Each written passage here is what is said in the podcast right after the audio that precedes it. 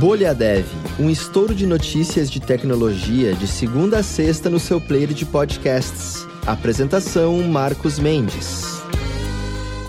Olá, bem-vindas e bem-vindos ao Bolha Dev de hoje, quinta-feira, 25 de agosto de 2022, aniversário de 31 anos do anúncio do Linux.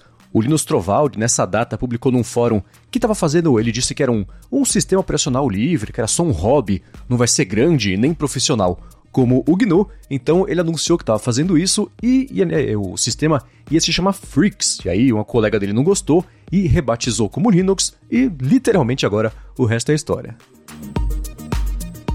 Bom, começando com as notícias de hoje, a Starlink reduziu em mais de 50% a mensalidade aqui no Brasil, passando agora a custar 230 reais por mês. O kit de instalação com antena e o roteador, ele custa caro ainda, né? Tá custando mais ou menos uns 3 mil reais. E não só no Brasil, que ela tá dando desconto, né? Pra ver se a galera adota aí o Starlink.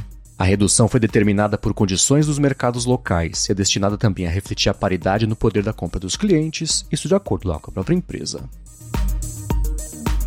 E falando sobre inteligência artificial agora, o criador do Maya que prevê crimes falou que não acha que o sistema pode ser usado aí como no filme de ficção científica Minority Report. O professor Ishanu Chattopadhyay, que é da Universidade de Chicago, falou que entende o receio que a ferramenta pode ser usada para prender pessoas antes que elas cometam crimes, mas que não tem, né? Isso como acontecer porque a IA não tem essa capacidade. O que acontece com esse sistema é que ele prevê eventos em horários e locais específicos com 90% de precisão, mas não consegue identificar quem que vai cometer né, as dinâmicas também exatas aí desses eventos.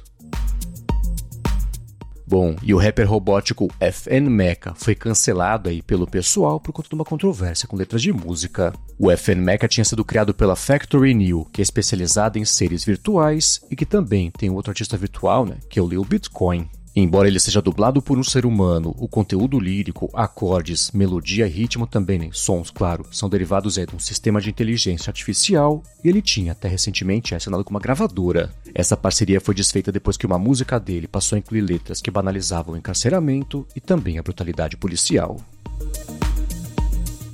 Bom, e voltando a falar sobre o Brasil, a primeira neurocirurgia robótica da América Latina foi realizada por aqui. O CIRC, que é da alemã Brain Lab, atua como um braço robótico extra dos médicos, realizando implantes com precisão reduzindo também o risco de complicações e a necessidade ainda por cima também de procedimentos corretivos. Já uma outra tecnologia chamada neuronavegação também foi utilizada na cirurgia, fazendo mapeamento lá da anatomia do paciente e indicando o local exato onde o implante lá tinha que ser inserido. Bom, e falando sobre o mundo do Instagram agora, a Meta conseguiu na justiça aqui no Brasil uma vitória contra uma empresa brasileira que estava vendendo seguidores e likes e tem que suspender agora essa venda. Essa é a primeira vitória da Meta, que está processando aqui no Brasil duas empresas na verdade, por ficar vendendo engajamento, né? Pra galera poder comprar like, seguidores e tudo mais. O que, claro, né? Que é proibido lá pelos termos do Instagram, apesar da galera usar bastante para comprar tipo mil likes, né? Por mais ou menos 60 centavos. E falando sobre o Google agora, eles são a empresa que mais coleta pontos de dados lá de usuários, né, dentre as Big Techs.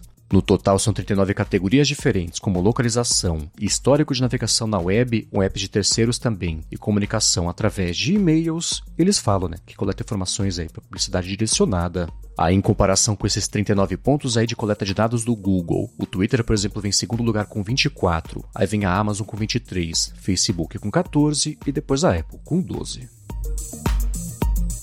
E voltando aqui a falar sobre notícias locais, São Paulo confirmou que vai instalar câmeras inteligentes lá em viaturas da Polícia Militar.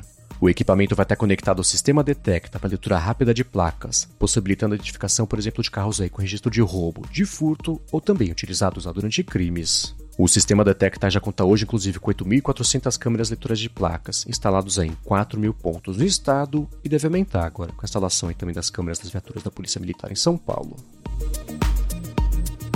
Bom, e agora deixa eu lembrar você que pelo terceiro ano consecutivo, a PM3 convida a comunidade de gerentes de produto aqui no país para responder as perguntas da pesquisa que é o verdadeiro raio-x do mercado de produto brasileiro, que é o panorama do mercado de Product Manager do Brasil.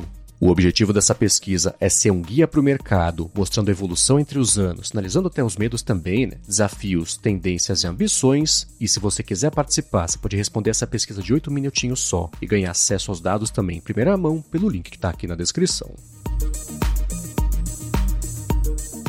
Muito bem, para passar a régua aqui no episódio de hoje, deixa eu trazer o resultado da enquete que o William Oliveira fez no Twitter, querendo saber da Bolha Dev. Perguntou com a hashtag Bolha Dev, citando a gente também no arroba BolhaDevPod, se o pessoal faz muitos projetos aí paralelos ao mesmo tempo, ou pelo menos dois, né? Acima de dois é ao mesmo tempo.